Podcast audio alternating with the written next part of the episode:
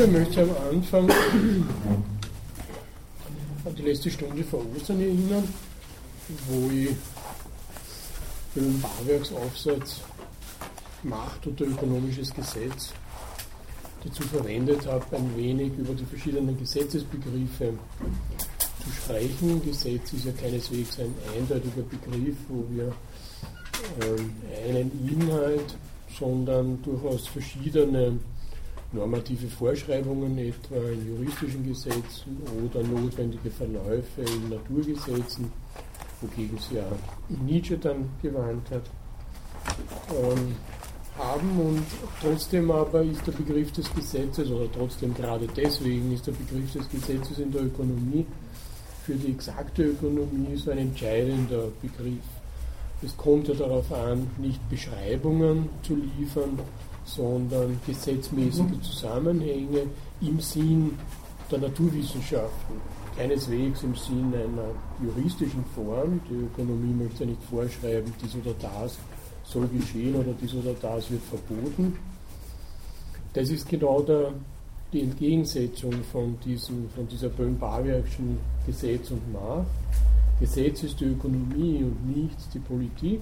Macht ist die Politik. Und da kann man dann schon dieses alte nicht interventionistische Thema erkennen, das dann für die österreichische Schule sowieso charakteristisch ist. Die Macht soll nicht und darf nicht in die ökonomischen Gesetze eingreifen, weil es dann für die Gesamtwirtschaft zu negativen Resultaten kommt. Das war jetzt gleichsam die erste Generation der österreichischen Schule, eben Menger als Gründervater und dann Eugen, Eugen von Böhm-Barwerk, zeitweiliger Finanzminister, äh, Eugen von Filipowitsch und Friedrich von Wieser. Diese nun sind Lehrer der zweiten Generation, der, der sogenannten zweiten Generation der österreichischen Schule. Und da möchte ich mich auf zwei Ökonomen dieser zweiten Generation beziehen, die sehr vieles gemeinsam haben, allerdings in einer doch deutlichen Entgegensetzung. Es ist Josef Schumpeter und Ludwig von Mises, die diametraler in der Persönlichkeit kaum sein könnten. Sie werden das heute am Beispiel von Schumpeter hören. Nächstes Mal werde ich dann auf Mises eingehen obwohl sie sich auch den gleichen Themen widmen, äh, haben sie ganz unterschiedliche Auffassungen von dem Thema, zum Beispiel auch von der Mathematik in der Ökonomie. Das passiert nicht gleichzeitig, sie haben eine ganz verschiedene Entwicklung, während Schumpeter, wie wir heute hören werden, sich ganz am Anfang seiner Karriere als Ökonom mit der Mathematik und der Ökonomie beschäftigt, macht es Mises sehr spät, also zumindest den Aufsatz, den ich kenne, der ist so aus den 50er Jahren vernichtend, äh, völlig unnötig, die Mathematik, während Schumpeter sozusagen ein warmer Befürworter der Mathematik ist, ohne dass er selbst zu einem mathematischen Ökonomen geworden wäre.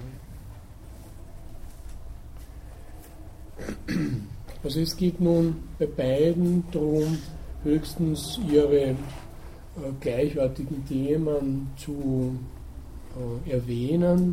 Sie haben sie beide zu Sozialismus geäußert, auch in unterschiedlicher Weise. Mises ganz feindlich, Schumpeter eher zugeneigt. Sie haben über Konjunktur geschrieben zu unterschiedlichen Zeiten, das werden wir noch hören, weil das dann uns zu Oskar Morgenstern führt. Und sie haben eben, und das ist der Schwerpunkt, sich auch zu methodischen Fragen geäußert, eben zu unserem Problem der Ökonomie als exakter Wissenschaft. Sie waren eben beide Schüler von Mengers Kollegen und Mitstreitern, eben den erwähnten Böhm-Barre, Filipowitsch und Wieser.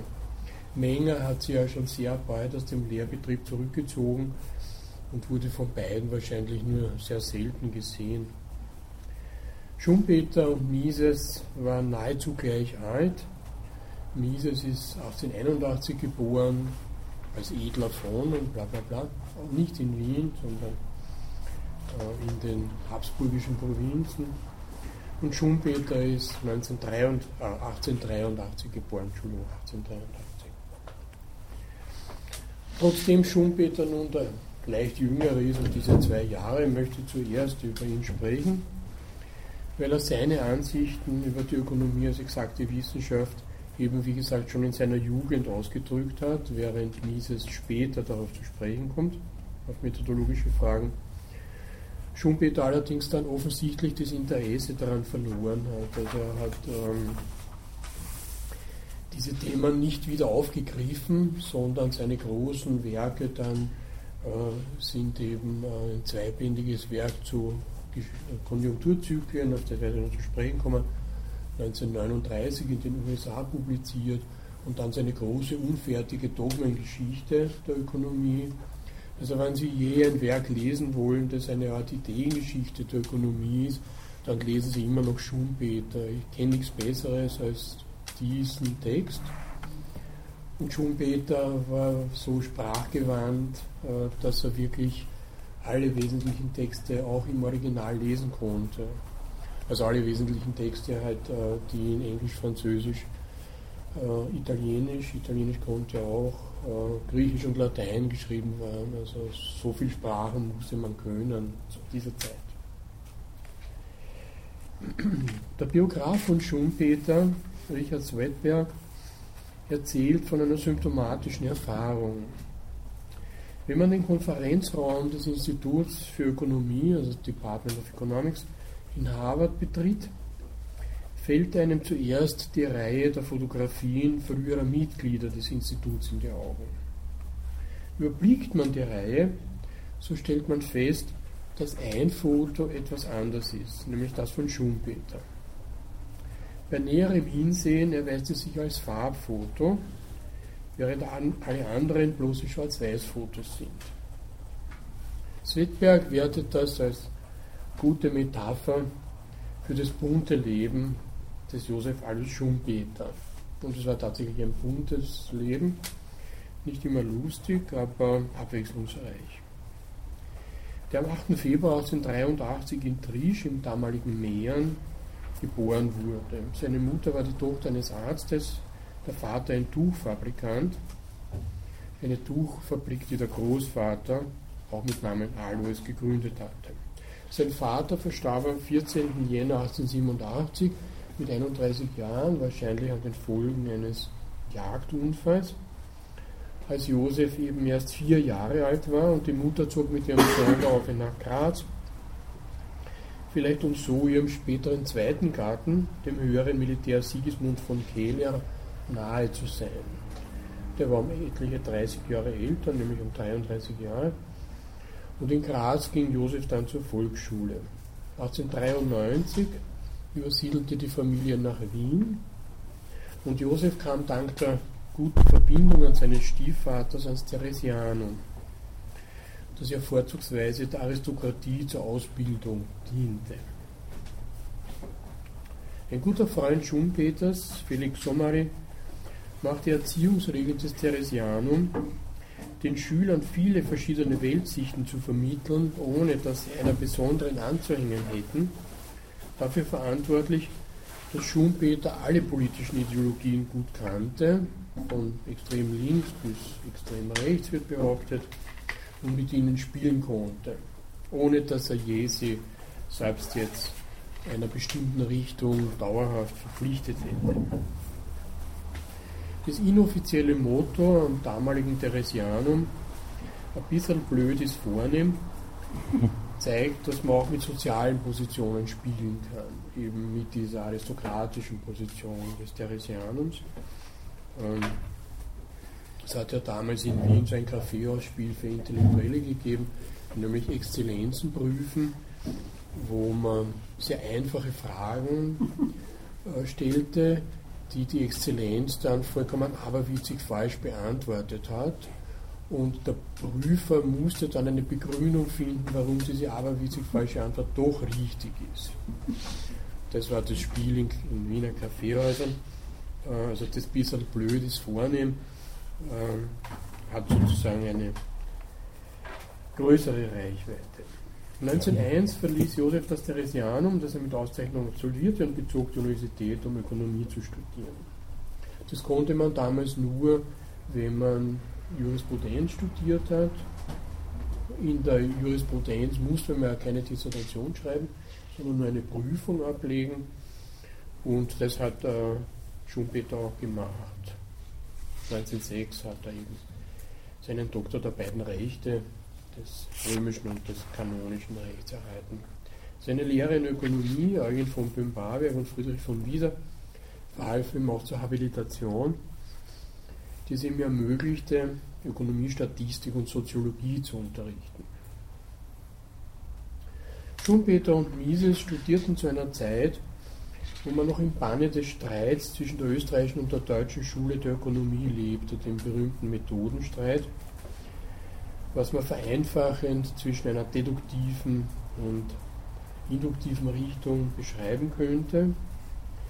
Also eine Richtung, die deduktive, die sich für eine exakte Ökonomie aussprach, und einer, die das konkrete historische Material als Quelle der Erkenntnis von ökonomischen Gesetzen privilegierte. Mises und Schumpeter reagierten beide auf unterschiedliche Weise auf diesen Streit.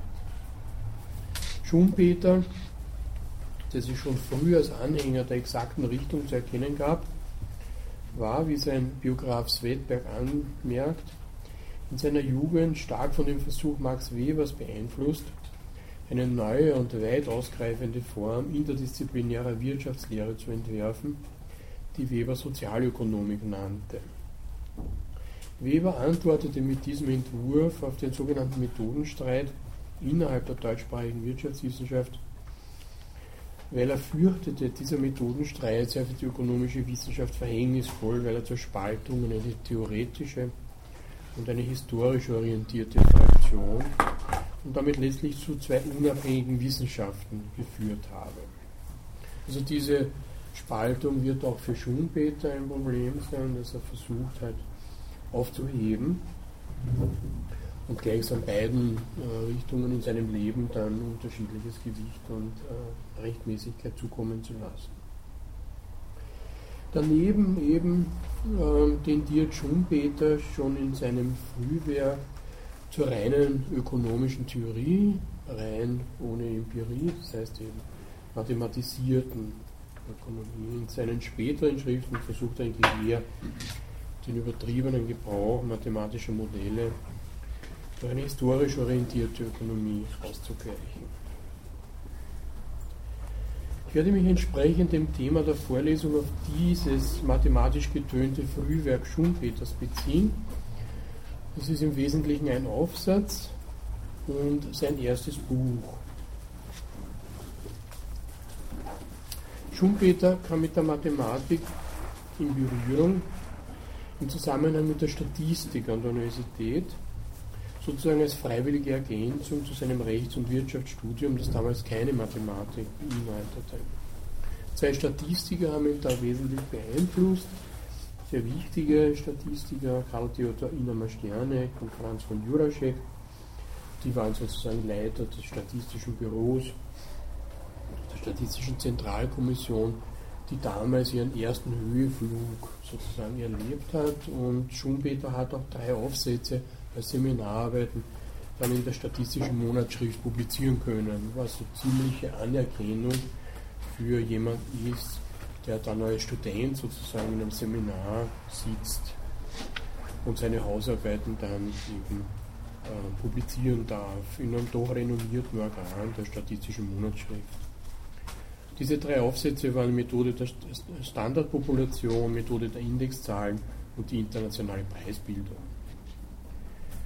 Damals war Schumpeter gerade 22 Jahre alt. Er wird bei AM sehr früh dran sein. Er wird der jüngste Professor für politische Ökonomie in Österreich sein, in Graz. Ähm, er wird eben sehr früh sich mit mathematischer Ökonomie beschäftigen. Schumpeter wird seine statistischen Kenntnisse später noch einsetzen, vor allem bei seiner großen Arbeit, die ich schon erwähnt habe, über Konjunkturzyklen die 1939 erstmals in Amerika erschienen ist. Seit 1932 war er Professor in Harvard. Die zwei Bände tragen den Untertitel eine theoretische, historische und statistische Analyse des kapitalistischen Prozesses.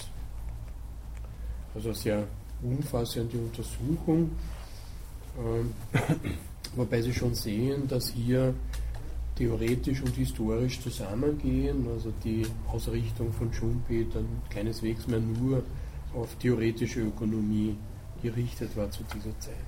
Er kehrt sozusagen zu seinen ursprünglichen Interessen an Rechts- und Sozialgeschichte ein wenig zurück, äh, nachdem er zunächst in seiner Jugend diese Interessen zugunsten der äh, mathematischen äh, Theorie und der mathematischen Schule vernachlässigt hat. Damals hielt er Leon Valera für den größten aller Theoretiker und die allgemeine Theorie des wirtschaftlichen Gleichgewichts für eine der größten Errungenschaften in der Geschichte der Nationalökonomie. Leon Valera, ich habe den damals erwähnt, gilt ja als einer der drei Gründerväter des Marginalismus, Professor in Lausanne. Ähm, Mirowski wird ihn und Jevons, der in Großbritannien eben, ebenfalls diesen Marginalismus ähm, entwickelt und lehrt, für die eigentliche äh, sozusagen Schule des ähm, Grenznutzens ähm, ansehen und Menge eher da herausnehmen. Das hat mit der spezifischen Nähe, die Mirowski diesen Theorien, diesen mathematischen Theorien zur Naturwissenschaft unterstellt, zu tun. Und Menger hat die Mathematik, wie Sie noch wissen, sozusagen eher in den Hintergrund gedrängt. Diese Theorie des wirtschaftlichen Gleichgewichts, wir werden äh, immer wieder auf diese, auf diese Walraschen Gleichungen zurückkommen, weil sie dann auch in den 20er Jahren für jene Leute, die dann in der dritten Generation beziehungsweise im Umkreis der österreichischen Schule sich der mathematischen Ökonomie zuwenden, immer wieder der Ausgangspunkt sind. Das ist allerdings eine, wie wir dann noch hören werden, extrem statische Theorie, in der alles nach immer gleichem Muster abläuft. Äh, dynamische Faktoren können dann nur exogen gedacht werden. Das wird für Schumpeter ein Problem werden, der eben auch schon sehr früh eine dynamische Ökonomie versucht zu entwickeln, die dann in seinem berühmten Unternehmer mündet, der sozusagen das dynamische Element einer kapitalistischen Ökonomie darstellt.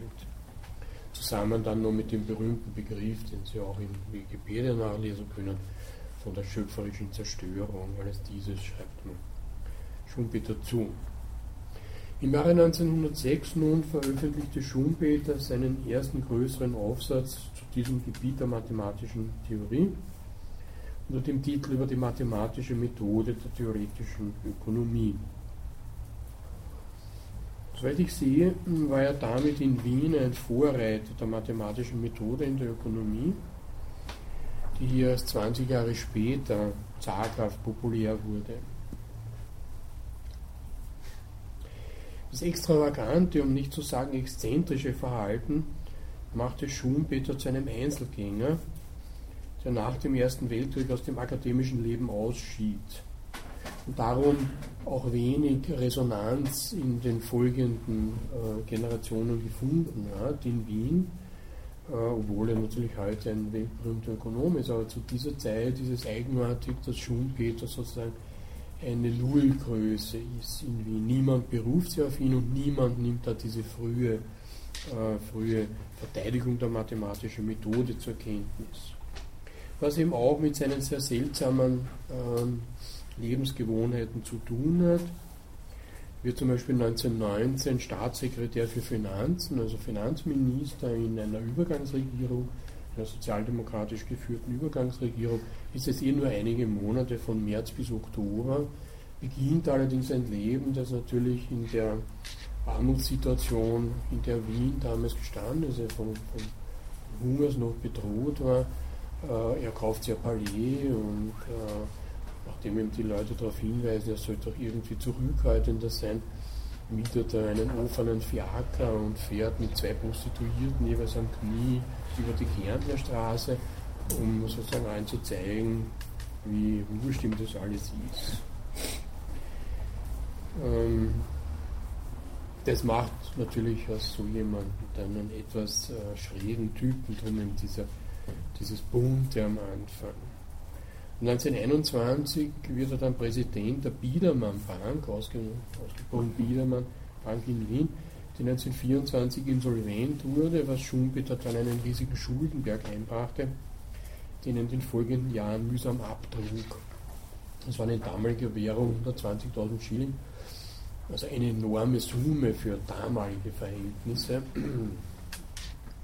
Und er hat sehr, sehr viel Aufsätze dann nur aus dem Grund geschrieben, damit er halt seine Schulden äh, abzahlen kann. Wie gesagt, war sein Ansehen in Wien auf den Nullpunkt gesunken und so hat er dann leichten Herzens wahrscheinlich 1925 einen Ruf nach Bonn als Professor für öffentliche Finanzen angenommen. Davor hat er noch seine, also noch die Tochter seines Hausmeisters geheiratet, das war schon die zweite Ehe, die erste war mit einer Engländerin noch vor dem Ersten Weltkrieg, irgendwie eine ganz komische Sache. Und da passiert dann die große Tragik im Leben von Schumpeter, wie er da in Bonn Professor wird und endlich sozusagen wiederum einen etwas luxuriösen Lebensstil einrichten kann, stirbt seine Frau, sein Kind und seine Mutter. Und das war die Katastrophe schlechthin für Schumpeter, die ihn dann psychisch so aus der Bahn wirft, dass er dann in Harvard in seiner riesigen Villa, er hat das höchste Gehalt aller Professoren dort ausgehandelt, einen Altar baut für Frau und Mutter, die er dann seine Hasen nennt und dann halt äh, rituelle Zeremonien macht, was wahrscheinlich seiner dritten Frau, einer amerikanischen Ökonomin, dann ein bisschen komisch vorgekommen ist. Und er stirbt dann 1950. Er hat Wiener nur ein einziges Mal wieder besucht, nämlich zum Begräbnis der Mutter. So ist es kein Wunder, dass die intellektuelle Welt in Wien keine Notiz mehr von ihm nahm. Noch dazu waren ja hier andere Platzhirschen dominant, wie eben Mises, die in wichtigen Punkten ganz gegensätzliche Meinungen haben. Darüber dann eben nächstes Mal mehr. Doch nun einige Worte zu Schumpeters Aufsatz von 1906. Er leitet den Text mit einer Frage ein. Für die exakte Theorie nun ist eine der interessantesten methodologischen Fragen die, ob die Anwendung mathematischer Denkformen hier möglich und wünschenswert, weiters ob sie nötig sei. Also das ist schon eine Erweiterung über Menger hinaus, der ja die exakte Theorie also eine Art begriffliche Theorie, eine empiristische, wie wir dann in Kürze hören werden, aber nicht mathematisch getönt hat. Man muss gleich am Anfang sagen, dieser Aufsatz ist äh, keineswegs jetzt äh, berühmt äh, wegen seiner Qualität. Äh, die Qualitäten hat er nicht und noch dazu war ja Schumpeter dann keineswegs ein Hauptvertreter der mathematischen Ökonomie, alles andere, sondern er ist eben interessant, weil er so zeitig versucht, in Wien in einer im Grunde der mathematikfeindlichen, damals überhaupt noch 1906 mathematikfeindlichen Umgebung, eine mathematische Methode in der Ökonomie zu propagieren, die er mehr anpreist als begründet. Er führt dann in der Folge drei Kritikpunkte an der mathematischen Methode an, von, denen zwei noch aktuell sind.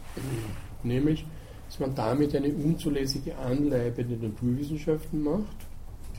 Eine Kritik, die heute eben von Philipp Mirowski geübt wird, der der frühen Neoklassik von Valera und Jevons ein parasitäres Verhältnis zur zeitgenössischen Naturwissenschaft angreitet.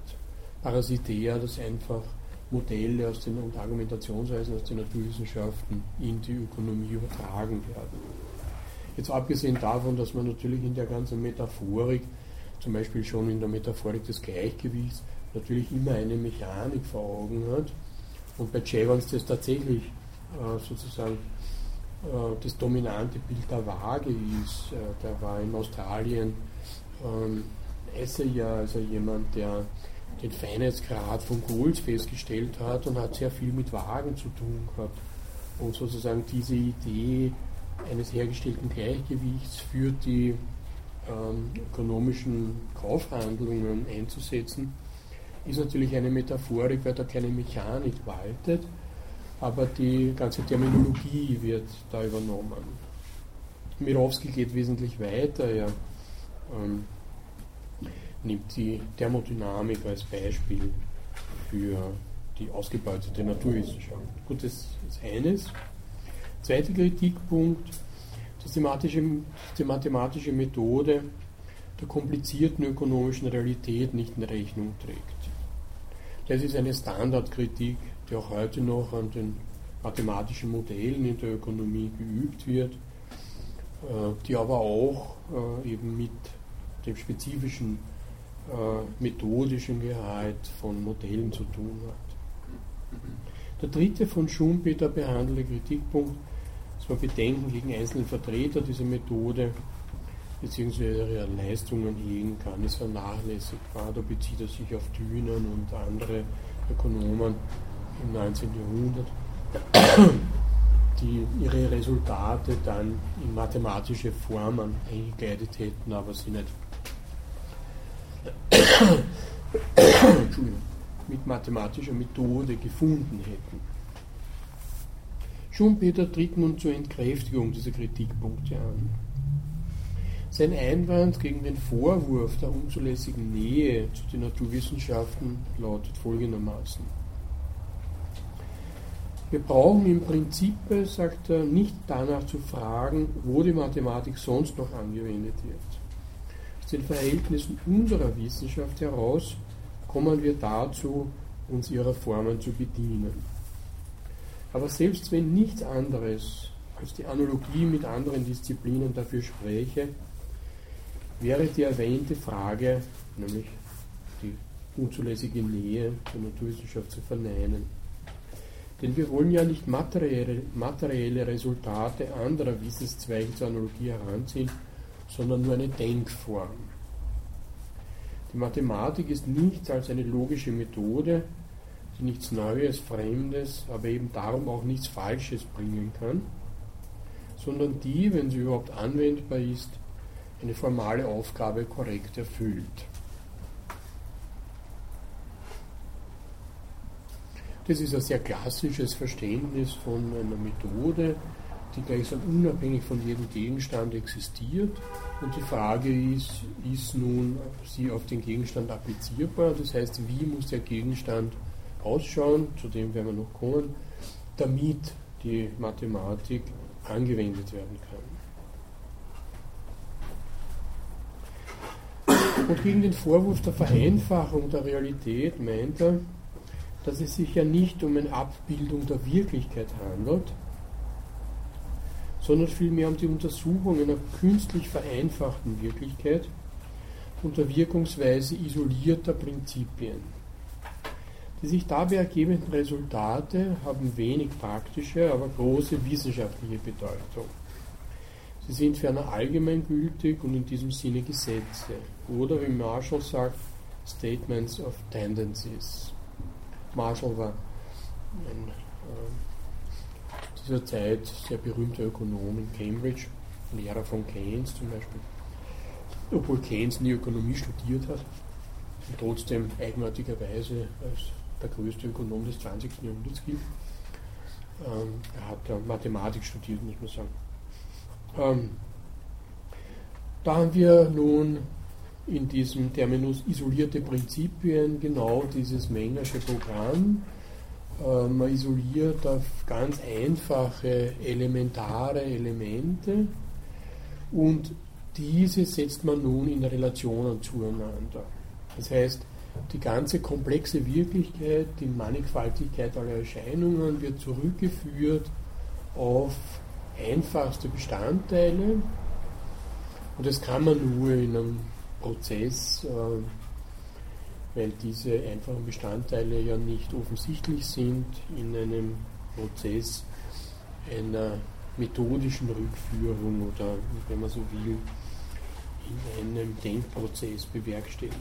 Und wenn nun diese einfachen Elemente gegeben sind und Relationen zwischen ihnen festgestellt werden können, also immer dann, wenn und so weiter, dann hat man sowas wie Gesetze, die nun, weil sie sich auf, auf gleichsam einen Kern im Empirischen beziehen und wie wir gleich noch ein wenig mehr dazu sagen, sozusagen von diesen Zufälligkeiten und damit auch von den historischen Besonderheiten befreit zu sein scheinen und daher Gesetze sind, die allgemein gültig wären. Also wie gesagt, wir haben diese Methode der Isolation bestimmter Zusammenhänge schon bei Menger kennengelernt und sie macht die ökonomische Theorie dem naturwissenschaftlichen Experiment ähnlich in methodischer Hinsicht. Man will die Wirklichkeit nicht einfach beschreiben, sondern in ihr wirkende Zusammenhänge aufspüren, die unabhängig von allen Randbedingungen gelten können und insofern Gesetze genannt werden können. Der französische Philosoph und Marxist Louis Althusser hat diesem Verfahren in das Kapitallesen, wo wir heute im Seminar vielleicht ein wenig dazu sagen können, einige bemerkenswerte Zeilen gewidmet, die ich Ihnen nicht vorenthalten möchte. Er spricht von einer empiristischen Erkenntniskonzeption. Ein gegebenes Objekt steht einem gegebenen Subjekt gegenüber und dieses Verhältnis wird durch eine bestimmte Art des Erkenntnisprozesses zu einem empiristischen. Empiristisch ist eben nicht ein empirisches, sondern eines, das äh, das Empirische gleichsam ideologisch überhöht, also etwas aus ihm ein Prinzip macht. Jede empirische Erkenntnis wäre einfach eine Zuwendung zur Wirklichkeit, eine Erfahrungserkenntnis. Aber hier, wie wir sehen werden, ist es mehr. Der gesamte empiristische Erkenntnisprozess vollzieht sich in der Tat in jener Operation, die man als Abstraktion bezeichnet. Erkennen heißt, dem Realobjekt das Wesen entziehen, abstrahieren. Der Besitz des Wesens durch das Subjekt heißt Erkenntnis. Das wäre dieser Prozess der Isolation, auf diese einfachsten Elemente zu kommen, dem Realobjekt, das eine mannigfaltige Gliederung von vielen Elementen ist, nun das Wesen zu entziehen, das, was da die Elementarform ist. Damit existiert das Wesen real im Realobjekt, von diesem umhüllt und verborgen.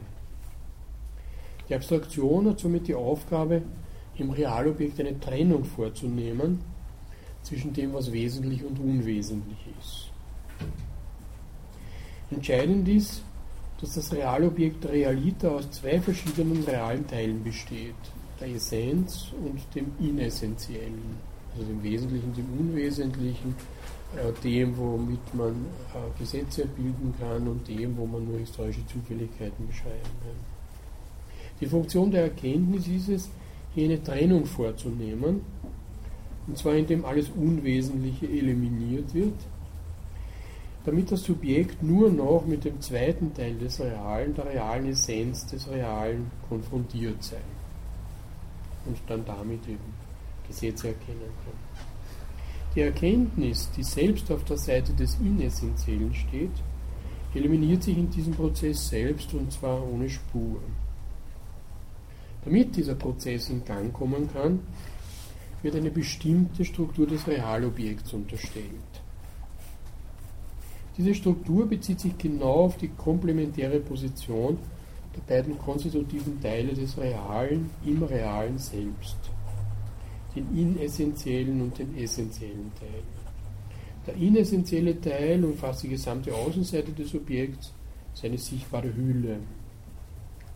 Der essentielle Teil dagegen sein Inneres, seinen unsichtbaren Kern, darauf, wo es ankommt. Was die Erkenntnis ausmacht, ist völlig in die Struktur des Realobjektes eingezeichnet, und zwar in Form der Unterscheidung zwischen Essenz und Inessentiellem, Tiefe und Oberfläche, Innen und Außen. Diese Einhüllung der als realer Bestandteil des Realobjekts in der realen Struktur dieses Objekts begriffenen Erkenntnis bildet die spezifische Problematik der empiristischen Erkenntniskonzeption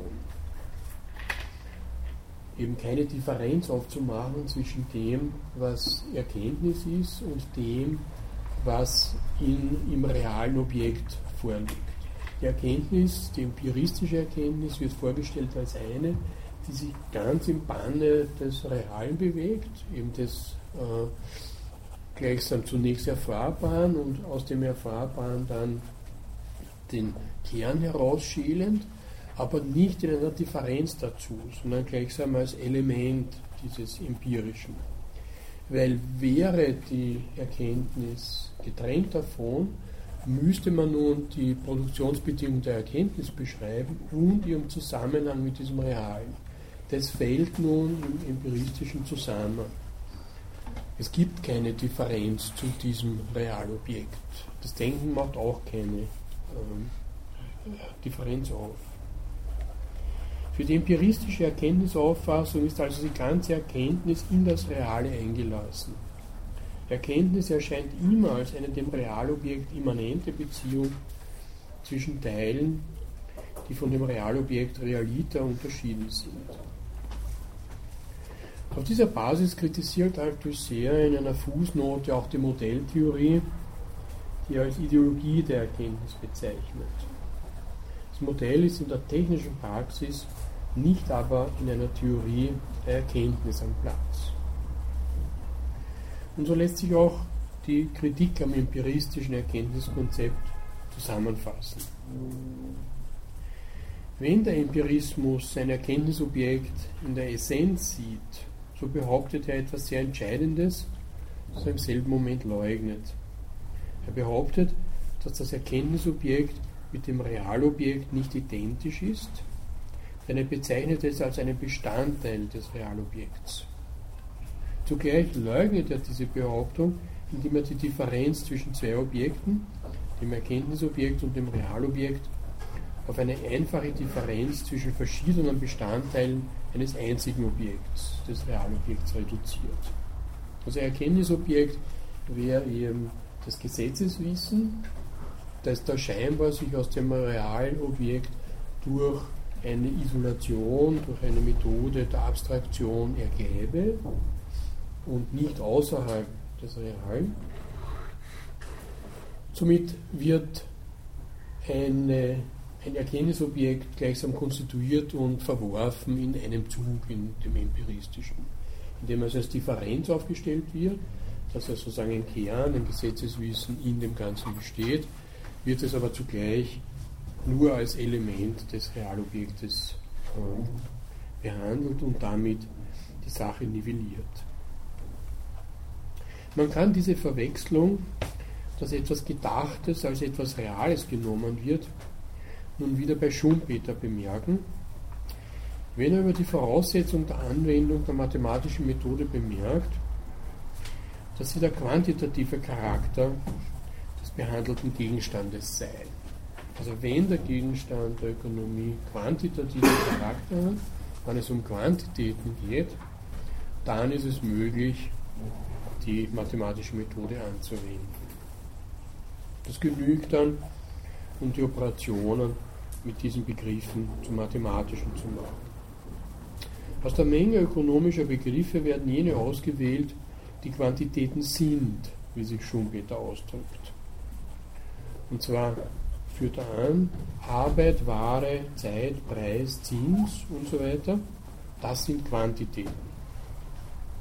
Wie man leicht sieht, sind das gerade jene Begriffe, sagt er, mit denen die exakte Theorie operiert. Andere, zum Beispiel Wirtschaft, Krise, Kredit, sind nicht quantitativ, gehören aber auch nicht zu den Bausteinen der Gedankengänge, der reinen Theorie. Da die reine Theorie nur mit einem begrenzten Begriffsumfang operiert, kann sie auch nicht alle wirtschaftliche Phänomene erfassen. Abgesehen davon, dass Arbeit und Ware, die beiden ersten von Schumpeter angeführten Begriffe, so ohne weiteres keine Quantitäten vorstellen, weswegen ja Marx zum Beispiel den Begriff der Arbeitskraft gewählt hat, statt dem der bloßen Arbeit, kann man alle Begriffe hinsichtlich ihrer Qualität genauso gut beschreiben. Das heißt, die Auszeichnung als Quantität ist eine hergestellte oder anders gesagt, ist ein Erkenntnisobjekt und kein Realobjekt. Also die Begriffe oder Termini hier, Arbeit, Ware, Zeit, Preis, Zins etc., sofern sie in der Realität vorkommen, sind nicht Quantitäten von sich aus, sondern sie werden als Erkenntnisobjekte zu Quantitäten gemacht. Das wird, denke ich, deutlich beim psychologischen Wertbegriff, der für Schumpeter konstitutiv für die subjektive Wertlehre und ihren zentralen Begriff des Grenznutzens ist. Nachdem er sehr unspezifisch auf die Geschichte psychologischer Messungen im 19. Jahrhundert verwiesen hat, die eng mit dem Aufkommen der experimentellen Psychologie nach 1860 verbunden ist, wendet er sich dem ökonomischen Wertbegriff zu und sagt, man ist nun so gewöhnt, mit psychologischen Größen zu rechnen, und diese eignen sich so sehr dazu, dass man glauben könnte, die mathematische Behandlung sei erst aufgrund der Grenznutzentheorie entstanden. Das ist allerdings ein Streitpunkt nun, dass die Grenznutzentheorie und die Theorie der subjektiven Wertlehre, also das, was man als Neoklassik bezeichnet, es mit einem psychologischen Begriff zu tun hat. Das ist für die Ökonomen keineswegs so, weil dann müssten sie Anleihe bei der Psychologie machen, etwa jetzt äh, bei dem Weber-Fechnischen Gesetz, wonach ein zunehmender Reiz keineswegs eine proportional zunehmenden, zunehmende Empfindung hervorruft, sondern je höher der Reiz wird, sei es ein Schmerz, der zugefügt wird, desto geringer wird die Zunahme einer Empfindung davon. Das nennt man eben Weber-Fehnisches Gesetz und es hat ja formale Ähnlichkeit jetzt mit der ganzen Sache des Grenznutzens. Je mehr man von einem Gut ähm, erhält oder hat, desto weniger wert ist es einem. Was, worauf ähm, Schumpeter hier anspielt, ist ja auch keineswegs eine unproblematische Angelegenheit im 19. Jahrhundert. Der erste, der mit psychologischen Größen zu rechnen begonnen hat, ähm, war übrigens Herbert, der Nachfolger von Kant in Königsberg. Und da ist schon seinen Zeitgenossen aufgefallen, äh, dass man natürlich rechnen kann ähm, in jeder Hinsicht, ohne zu wissen, was für Einheiten man da verrechnet. Und das war dann in der experimentellen Psychologie, die einigermaßen später aufkommt dann. Äh, also Herbert ist so 1802, äh, Kant ist 1804 gestorben ab 1860 mit der Psychophysik von Gustav Theodor Fechner. Das wird der Grundlagentext dann eben der experimentellen Methode, die dann vor allem äh, von Wundt in Leipzig mit einem Laboratorium entsprechend begründet wird. Die übrigens aus der Philosophie entspringt. Also es waren immer philosophische Lehrstühle.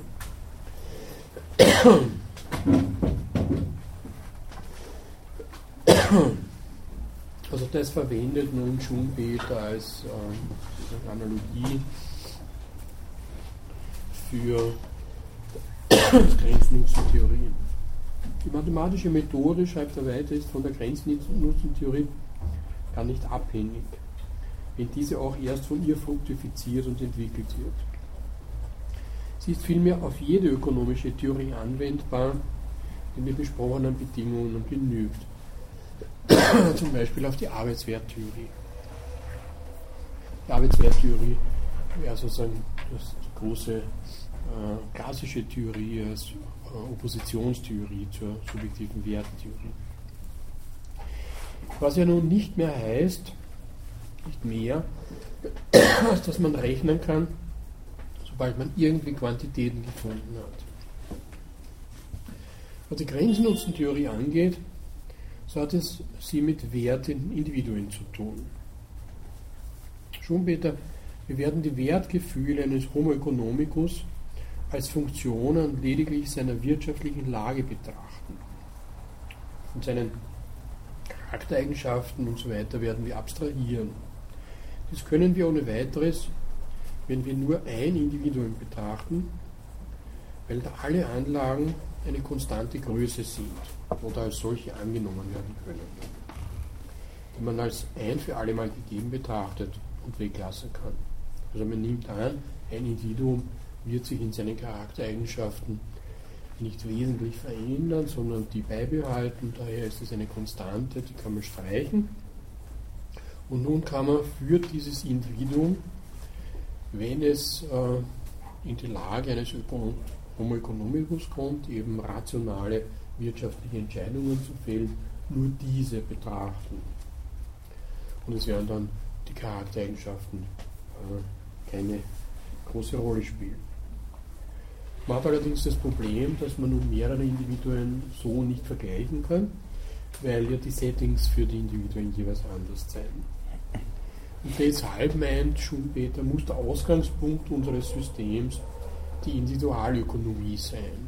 Das ist nun eine andere Version dieses methodologischen äh, Individualismus, der eine zentrale Basis dieser Neoklassik ist.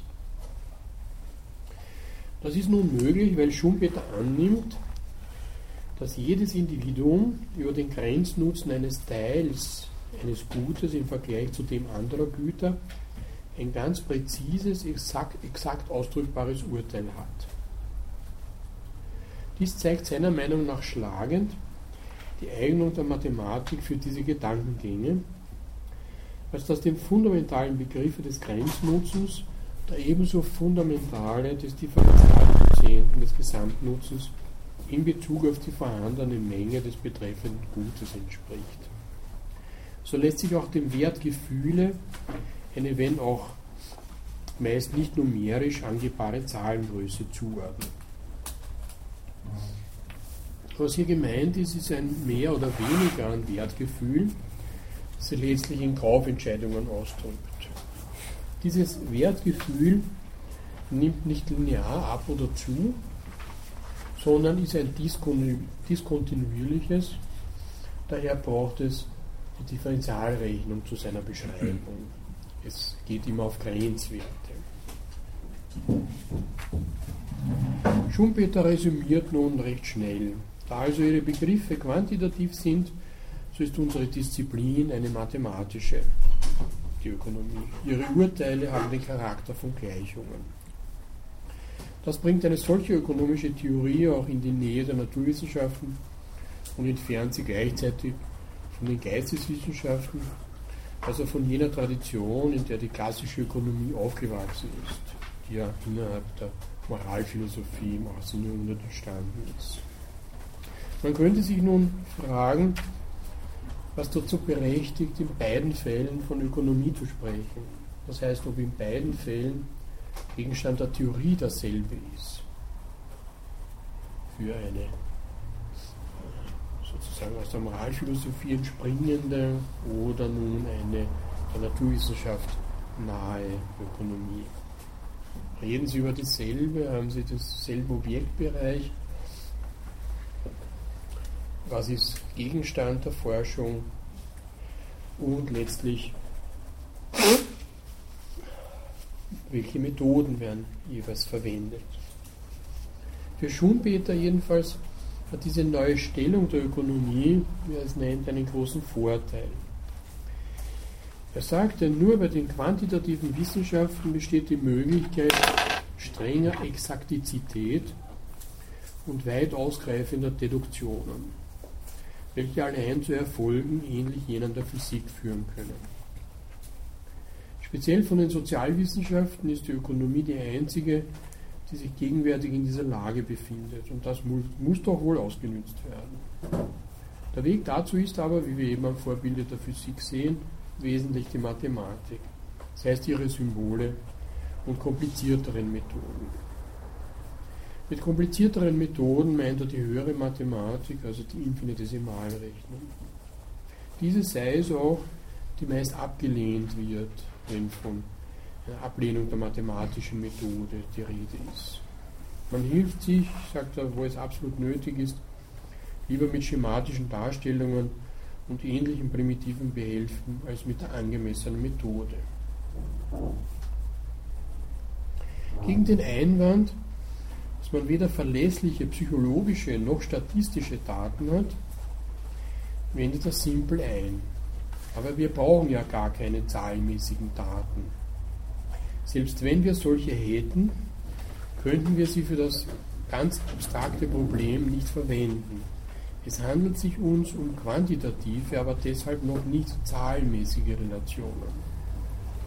Das Wichtigste ist, dass man erstens das Bestehen funktioneller Beziehungen und zweitens eine möglichst große Zahl von Eigenschaften dieser Funktionen kennt.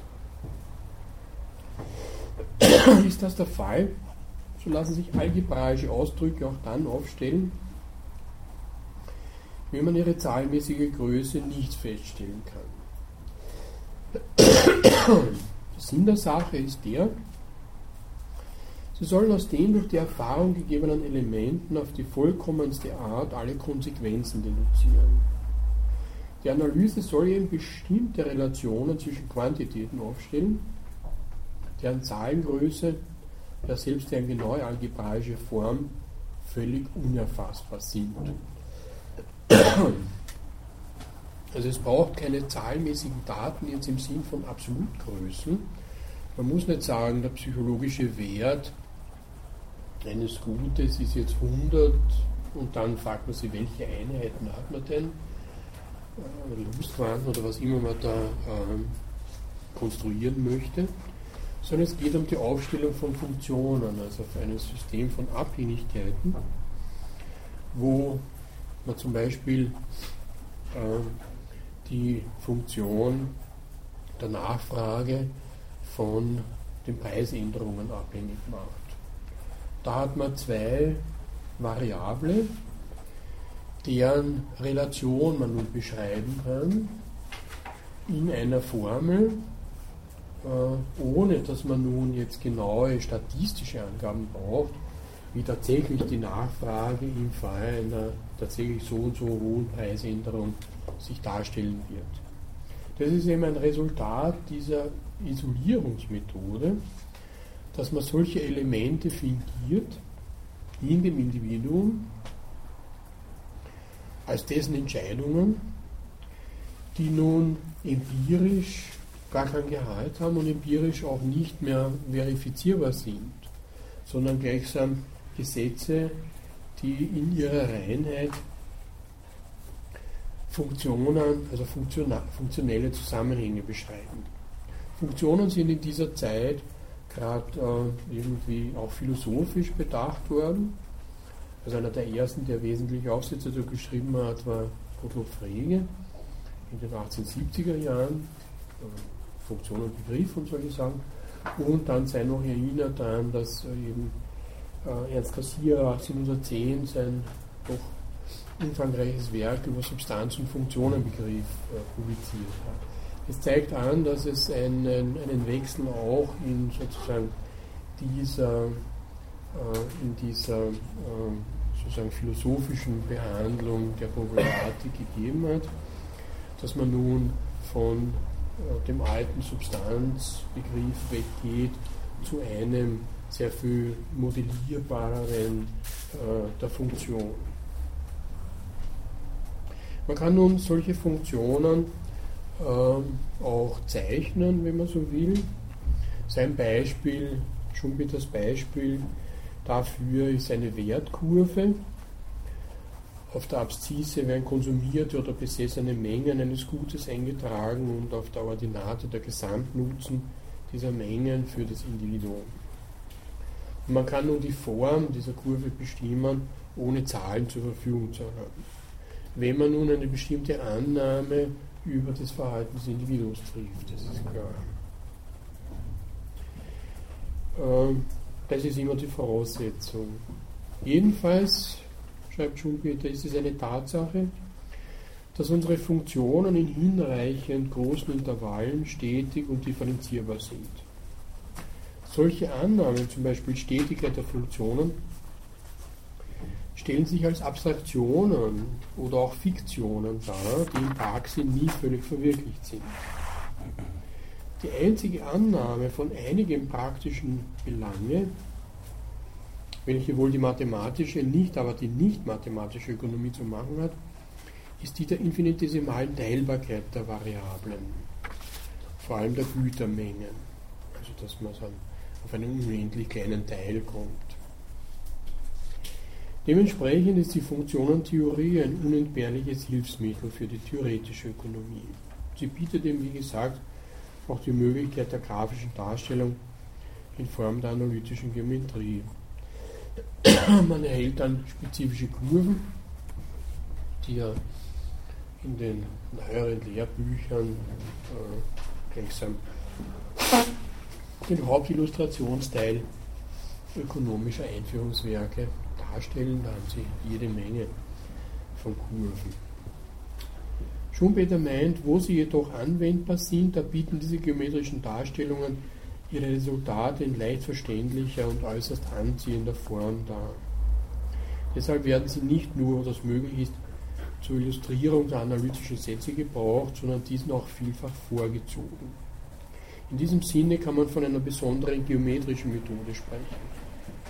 Doch ist sie wesensgleich mit der mathematischen. Klarerweise, weil man kann das alles auch in einer Formel, in einer Funktion beschreiben. Auch hier in dieser Anwendung der analytischen Geometrie auf Fragen äh, essentieller funktionaler Zusammenhänge in der reinen ökonomischen Theorie ist Schumpeter einer der ersten, der auf diese Kurven verweist, die keineswegs noch gebräuchlich waren zu dieser Zeit, sondern dann erst in den 20er, 30er Jahren tatsächlich äh, vor allem diese äh, Angebots-Nachfrage-Kurven dann einen äh, extremen Aufschwung erlebt haben. Zusammenfassend nun, was leistet diese mathematische Methode? Zunächst ist klar, mein Schumpeter, dass die Mathematik ihre Deduktion an gewissen Ausgangspunkten beginnen muss, die ihr gegeben werden müssen und die sie selbst nicht finden kann. Also zum Beispiel eben dieses elementare Verhalten der Individuen. Es ist deshalb unrichtig, meint er, die exakte Ökonomie als lediglich deduktiv zu bezeichnen. Der Deduktion muss ja stets eine Induktion der Ausgangspunkte vorausgehen. Auch Hypothesen und gewisse grundlegende Sätze kann sie uns nicht bieten. Obwohl ja nun diese Ausgangspunkte hinsichtlich des Verhaltens des Individuums und seiner Entscheidungen durchaus sowas wie ähm, Deduktionen sind. Das sind ja Annahmen, die keineswegs jetzt aus einem äh, reichhaltigen Erfahrungsschatz oder einer Untersuchung von so und so vielen Individuen gewonnen werden, sondern das ist von den Ökonomen meist in einer Art Intuition eine Methode, die höchst fragwürdig ist, äh, gewonnen worden, nämlich in einer Art Introspektion, äh, wie würde sich äh, ein Individuum verhalten, das so rational ist wie ich. Weil nirgendwo hat es äh, je eine breite Untersuchung, empirische Untersuchung des Verhaltens von Individuen gegeben, die grundlegend gewesen wäre für diese Theorien, darum 1870. Später hat man dann solche Sachen gemacht, klarerweise, äh, weil dann äh, auch äh, diese ganze Frage, gerade in der, in, der, in der Wirtschaftskrise, die Frage der Nachfrage so entscheidend wird. Und gerade bei den Konjunkturzyklen ähm, wenn wir das dann wieder hören. Und da hat es dann breite statistische Untersuchungen gegeben, die nun äh, doch äh, dieses relativ einfache Bild, theoretische Ökonomie von dem äh, rationalen ökonomischen Verhalten, das man gezeichnet hat, etwas relativiert hat. Was man nun sagen kann, ist das allererste, was die Mathematik leistet, das ist so simpel ist die strenge Formulierung der zu Ausgangspunkten dienenden Sätze. Das wäre das Mode Geometrik oder Mathematik. Man hat eine, zumindest kann man sich das einbilden, eine begriffliche Kontrolle über das, was nun die Aussagen sind und vor allem auch die Annahmen. So allein wird es möglich sein, mein Schumpeter, einen streng logischen Bau auf der Grundlage womöglich nur eines Prinzips zu errichten, was ja das Ideal wäre. Als dieses Prinzip käme nur der Wert in Betracht. Dann könnte man, wie es jetzt schon mitunter geschieht, die reine Ökonomie definieren als die Lehre von den Transformationen des Wertes. Das wäre sozusagen das Muster dann der Mathematik, wo es nur um Transformationen von Symbolen geht. Zweitens leistet die Mathematik oft neben dem, präzisen, neben dem präzisen und wissenschaftlichen Ausdruck eines Satzes die Aufdeckung neuer Relationen. Und da wird sie spannend, da wird sie sozusagen zu einem Erkenntnisprinzip. Es geht meist Hand in Hand mit schärferer Spezialisierung und Unterteilung des Problems und einer erschöpfenden Deduktion aller Konsequenzen. Und da verweist nun äh, Schumpeter auf das klassische Modell in der mathematischen Ökonomie, nämlich die Tauschgleichungen von Walras. Äh, die hätten nun äh, zwar eine sozusagen Präzisierung dessen, was da unter Tausch verstanden wird, und die Lehre vom Tausch ist das der eigentliche Gegenstand der Ökonomie nach Schumpeter. Das wird er dann in seinem ersten Werk ausdrücklich sagen. Ökonomie handelt nur vom Tausch. Alles andere, äh, was nicht Tausch ist, muss aus der Ökonomie ausgeschieden werden. Und das hat nun schon damit zu tun, dass es eben äh, die gleichsam der erste Triumph der mathematischen Ökonomie ist, eben diese Tauschgleichungen mit dem Resultat des allgemeinen Gleichgewichts zu formulieren, wie es Walras getan hat. Abschließend nun äh, wir, zu diesem Thema. Wir sehen also, die Mathematik bietet uns A, eine weit vollkommenere Darstellungsweise, die weit bessere Entwicklung der gegebenen Elemente, einen präziseren wissenschaftlichen Gedankengang ermöglicht. Aber sie ist ferner mehr als bloße Darstellungs- Sie ist eine selbstständige Forschungsmethode, wenn sie eben neue Relationen aufdeckt. Soweit nun der Aufsatz von Schumpeter über die mathematische Methode. Äh, da war er noch sehr jung, wenn Sie nachrechnen. Ähm, 1906 ist dieser Aufsatz publiziert, also 23 Jahre war er da, wenn er 1883 geboren ist. Hoffentlich haben wir jetzt nicht verrechnet in der Geschwindigkeit. Äh, er unterbricht nun äh, biografisch äh, seine Zeit in Österreich und geht als Angestellter eines italienischen Anwaltsbüros nach Kairo. Dort dürfte er relativ viel Zeit gehabt haben, weil er an seinen freien Abenden nun seine erste Monographie schreibt, die im März 1908 als Manuskript abgeschlossen wird und die dann als Buch 1908 publiziert den Titel Das Wesen und der Hauptinhalt der theoretischen Nationalökonomie hat. Und das nun nach Svedberg sehr schnell Schumpeters Ruf als brillanter junger Nationalökonom begründet. Ich kann es nicht so ganz sehen, zeitgenössische Rezensionen haben es als sehr geschwätziges also hat er an die 600 Seiten und ist fast kaum zu lesen, muss man gestehen, äh, weil es eben äh, um so, so herummeandert. Äh, er dürfte eben sehr viel Zeit da in Kairo gehabt haben und fast mit einer epischen Breite da äh, nun äh, eh die relativ bekannten Sachen noch einmal beschrieben haben. Schumpeter dürfte auch äh, selbst kritisch gegenüber diesem frühen Werk gewesen sein, weil er jede weitere Publikation untersagt hat. Also so angetan dürfte er von diesem 1908 publizierten Werk, mit dem er dann 1909 habilitierte, nicht gewesen sein. Dann hat er seine erste Professur in Czernowitz, eben jüngster Professor für Ökonomie in Österreich. Und dort schreibt er dann den Hauptteil seines zweiten Werkes, die Theorie der wirtschaftlichen Entwicklung. Wesen und Hauptinhalt der theoretischen Nationalökonomie sind nun vom Methodenstreit stark affiziert. Zu jedem Gedankenschritt seiner Argumentation referiert Schumpeter zunächst die Position der Historischschule, um ihr dann den Standpunkt der theoretischen Nationalökonomie entgegenzusetzen. Wie gesagt, am Anfang habe ich das betont, er hat ja mit Weber diesen Streit für unglücklich gehalten, weil irgendwie beide Seiten auf ihre Weise recht hätten. Welche Methode in der Ökonomie angemessen ist, hängt eben vom Thema und Zweck der Analyse ab. Was er nun vornimmt in diesem Wesen und Hauptinhalt, ist eine Abgrenzung der reinen Ökonomie von anderen Wissenschaften um ihren eigenen Gegenstand zu finden. Schumpeter meint dazu, dass die theoretische Ökonomie zwar nur einen sehr kleinen Bereich behandle, dieser aber sehr wichtig sei.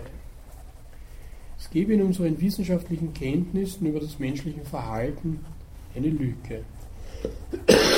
Eben diese Lücke könne die theoretische Nationalökonomie ausfüllen. Kurz gesagt, verspreche sie, die erste wirkliche Wissenschaft vom menschlichen Verhalten zu werden.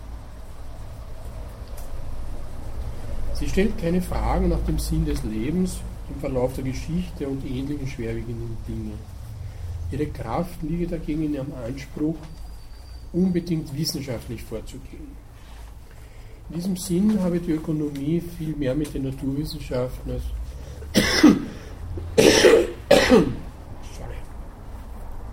als mit den Geisteswissenschaften gemeint. Ihr methodologischen und erkenntnistheoretischen Wesen nach wäre die reine Ökonomie eine Naturwissenschaft und, die, und ihre Theoreme Naturgesetze. Also das kennen wir schon aus diesem kleinen Aufsatz. Das ist dann nur etwas breiter ausgeführt und vor allem halt eingesetzt als Element einer Wissenschaft vom menschlichen Verhalten. Was ja bei Mises dann in äh, einem ähnlich fürchterlichen Buch, das man fast nicht lesen kann, das den schlichten Titel Nationalökonomie hat, glaube ich 1940 geschrieben wurde, dann äh, wo die Ökonomie zu, einem, zu einer ja, Entscheidungstheorie wird, also das, was Mises dann Katalaktik nennt, also wiederum zu einer Wissenschaft vom menschlichen Verhalten und äh, eben dieser subjektive Anspruch ist es, äh, der da gleichsam jetzt die subjektive Lehre konsequent dann in diese Verhaltenslehre bringt. Das Kernstück der theoretischen Nationalökonomie bildeten für Schumpeter einige wenige Prämissen. Sie klingen fast banal. Die Grundannahme lautet, am Boden unserer Disziplin liegt nun die Erkenntnis, dass alle diese Quantitäten, welche wir kurz ökonomische Quantitäten nennen wollen, in gegenseitiger Abhängigkeit voneinander stehen. In der Weise, dass die Veränderung einer derselben eine solche aller nach sich zieht.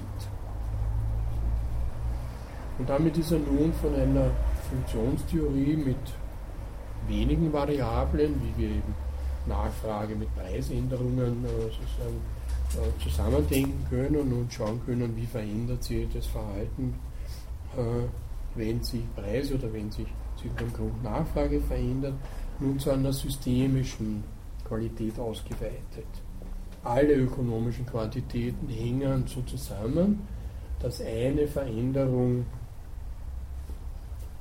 eine Variable alle anderen mit verändert. In unterschiedlicher Intensität natürlich. Das ist eben damit gemeint, wenn ökonomische Quantitäten in dieser Weise aufeinander bezogen werden, entsteht ein System. Dieses System ist unzweideutig bestimmt, wenn eine Veränderung in einer oder in mehreren dieser Quantitäten zu einer spezifischen Veränderung in den anderen führt. Wenn eine Veränderung das gesamte System durchdrungen hat, gerät das System wieder in ein Gleichgewicht,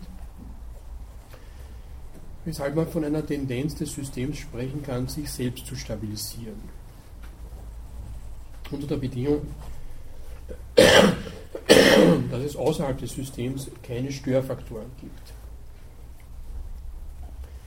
Das ist eine sehr wichtige Annahme der Ökonomie, dass alle Veränderungen, also Ungleichgewichte, die eintreten, einen Regulierungsmechanismus innerhalb der Ökonomie, wenn nicht jetzt äh, Störfaktoren wie zum Beispiel äh, staatliche Maßnahmen oder dergleichen das verhindern, ähm, einen Regulierungsmechanismus hervorrufen, der wiederum zu einem Gleichgewicht, das heißt wiederum zu einem stationären Zustand führt. Zur wichtigsten Aufgabe der Ökonomen gehöre es daher aufzuzeichnen, wie eine Veränderung im System zu einer anderen Veränderung führt. Seine Erklärung, meinte Schumpeter, ist also gleichbedeutend mit der Beschreibung von Bewegungen innerhalb des Systems. Grundsätzlich versuche der Wirtschaftstheoretiker ökonomische Gesetzmäßigkeiten aufzustellen, die in folgender Weise definiert sind. Die Erklärung, die unsere Theorie leistet, zu Schumpeter, ist also eine Beschreibung von funktionellen Beziehungen zwischen den Elementen unseres Systems mittels möglichst kurzer und möglichst allgemeingültiger Formeln. Diese Formeln nennen wir nun Gesetze. Die ökonomischen Gesetze, betonte Schumpeter, stellen keine Idealtypen dar. Sie seien verallgemeinerte Beobachtung und wesensgemäß nicht politisch. Wenn allerdings jetzt nun von Veränderung die Rede ist, dann fragt sich, woher diese Veränderung oder diese Dynamik kommt, wenn sie nicht im System selbst entsteht. Das ist die Unterscheidung von Statik und Dynamik, die dann für die weitere Theorie von Schumpeter äh, grundlegend werden wieder, nicht nur für Schumpeter, wir werden es beim Morgenstern dann wiederum finden. Dabei sind die Veränderungen, die innerhalb eines grundsätzlichen Gleichgewichts eintreten und das System selbst nicht tangieren, nicht als im eigentlichen Sinne dynamisch zu verstehen. Dass diese Veränderungen seien, meinte Schumpeter in Anlehnung an Leon Walras, wie Meereswellen. Sie ähnelten dem Niveau eines Meeres, das stets gestört ist, aber sich stets herzustellen strebt ja aus genügender Entfernung gesehen stets ein Bild der Ruhe bietet. Es gäbe aber auch Veränderungen, die das gesamte System neu ausrichteten. Und diese gehörten in den Bereich der Dynamik.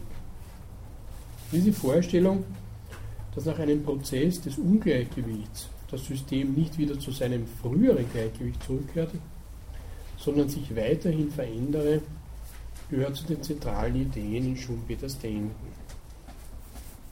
Und da wird dann eben dieser Unternehmer eine große Rolle spielen.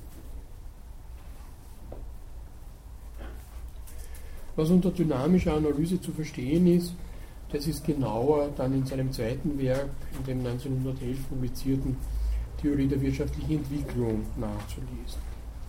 In Wesen und äh, was? Was ist das Text? Wesen und Hauptinhalt der theoretischen Nationalökonomie misst er der Unterscheidung allerdings schon große Bedeutung zu. Er glaubte, dass alle wirtschaftswissenschaftlichen Probleme sich entweder durch dynamische oder durch statische Analysen lösen lassen. Während das Gleichgewichtsmodell also in erster Linie auf das Problem der Preisbildung anwendbar sein, sollte die dynamische Analyse die Entwicklung der Wirtschaft begreifbar machen. Schumpeter resümiert, diese Unterscheidung ist fundamental. Statik und Dynamik sind völlig verschiedene Gebiete, haben es nicht nur mit verschiedenen Problemen zu tun, sondern auch mit verschiedenen Methoden und verschiedenen Materialien. Sie sind nicht etwa zwei Kapitel ein und derselben theoretischen Gebäudes, sondern zwei völlig selbstständige Bauwerke. Nur die Statik ist bisher einigermaßen befriedigend bearbeitet worden, Femini Gleichungen von Valrin während die Dynamik noch in ihren Anfängen steht, ein Land der Zukunft sei. So sehr nun ähm, Schumpeter Valera verehrt hat, äh, so witzig ist dann auch das Missverständnis, wo Schumpeter an Valera nach Lausanne ein Exemplar seines Buches schickt und danach Valera selbst besucht und dieser sich mehrfach für das Buch seines Vaters bedankt, weil er nicht glauben kann, dass dieser junge Schumpeter das geschrieben hat, sondern immer annimmt, es hätte der Vater von Schumpeter geschrieben und nur der Sohn kommt ihn besuchen. Das war dem offenbar schon etwas kreisen, auch nicht auszureden, dass äh, äh, das selbst war. Schließlich zum Abschluss eine ein bisschen kürzere Vorlesung machen möchte, um sozusagen meinem, meinem Fieber da irgendwie Rechnung zu tragen. Eine Überleitung zu Mises. Schumpeter und Mises haben sie an der Universität sicherlich einmal mindestens gesehen. Und Schumpeter ist auch da aufgetreten. Es handelt sich um das Seminar Böhm-Barwerks im Wintersemester 1905, 1906. Hat da irgendwie nach Aussagen von Zeitgenossen etwas arrogant gewirkt. Und in diesem Seminar ist es um die Böhm-Barwerksche Marx-Widerlegung gegangen. Böhm-Barwerk hat ja nach dem Erscheinen des dritten Bandes, das Kapital 1892, dann eine Kritik, der Abschluss des Marxischen Systems mit dem Tikon geschrieben. Und dazu hat sie dann eben ein Seminar gebildet, wo Ludwig von Mises, Emil Lederer, Felix Sommeri, äh, eben auch Josef Schumpeter und dann auch Otto Bauer und Rudolf Hilferding anwesend waren. Also Otto Bauer und Hilferding waren dann die sozusagen marxistische Fraktion. Hilferding hat dann auch eine Widerlegung oder eine Kritik von Schumpeters Marx-Kritik geschrieben, im ersten Band der Marx-Studien. Äh, Hilferding hat dann äh, ein, ein, sehr wichtiges Buch mit dem Titel Das Finanzkapital publiziert, das gemeinhin immer als der vierte Band des Kapital äh, bezeichnet wurde. Also es waren Theoretiker da am Werk in diesem Seminar, die höchste Qualität hatten, auf beiden Seiten. Äh, was Ludwig von Mises sich damals gedacht hat, ist äh, ein dunkler Fleck, das konnte er nicht aufklären, weil doch zumindest eins äh, eigenartig ist, dass der heftigste und wütendste Kritiker, wütend aber äh, kann man schon sagen, aller äh, sozialistischen Vorstellungen doch eine Dissertation bei ähm, dem Vater des Austromarxismus geschrieben hat. Ähm, das weiß ich nicht, wie er heißt, das ist ja gerade so blöd. Ähm, der dann äh, Gründungsdirektor des Frankfurter Instituts für Sozialforschung wurde. Irgendwas mit Grün.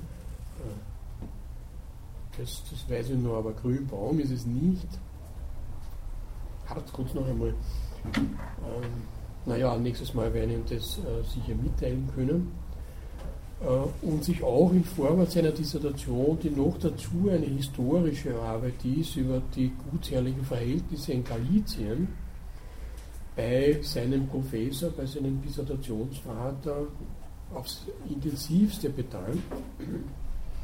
Also Mises, der ganz anders als Schumpeter tatsächlich in einer ganzen, ganzen Nähe zum Austromarxismus da steht, am Anfang seiner Karriere und noch dazu in seiner Dissertation gleichsam historische Methode befürwortet.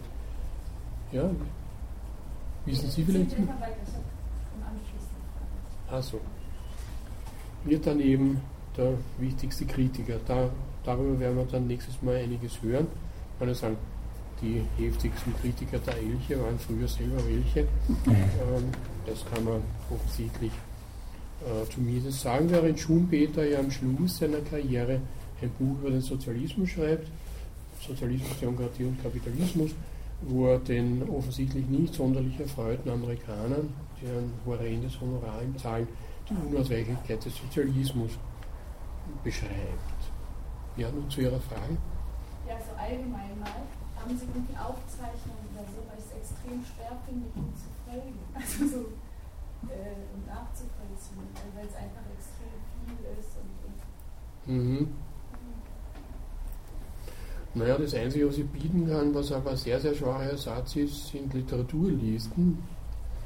Das ist eine matte Sache, ne? aber versucht dann ja meistens den Inhalt von solchen Aufsätzen halt äh, wenn auch, oder Texten, ihnen halt irgendwie in der Grundstruktur nahezubringen. Ähm, wahrscheinlich haben Sie recht, dass es zu viel ist. Aber Sie müssen ja bedenken, auch mir soll nicht langweilig werden in einer Vorlesung. Ich weiß nicht, was man da machen kann, aber jedenfalls Skriptum oder dergleichen habe ich nicht kann Sie nur auf allfällige spätere Publikationen verweisen. Das kann Ihnen, da können Sie dann einiges davon nachlesen oder auch Publikationen, die es schon gibt. Ja, dann möchte ich mich für heute exkulpieren, sozusagen entschuldigen, entschuldigen, wenn man so will, und Sie auf die nächste Stunde vertrösten, wo wir dann einiges von Ludwig Mises hören werden. Ja, danke für heute.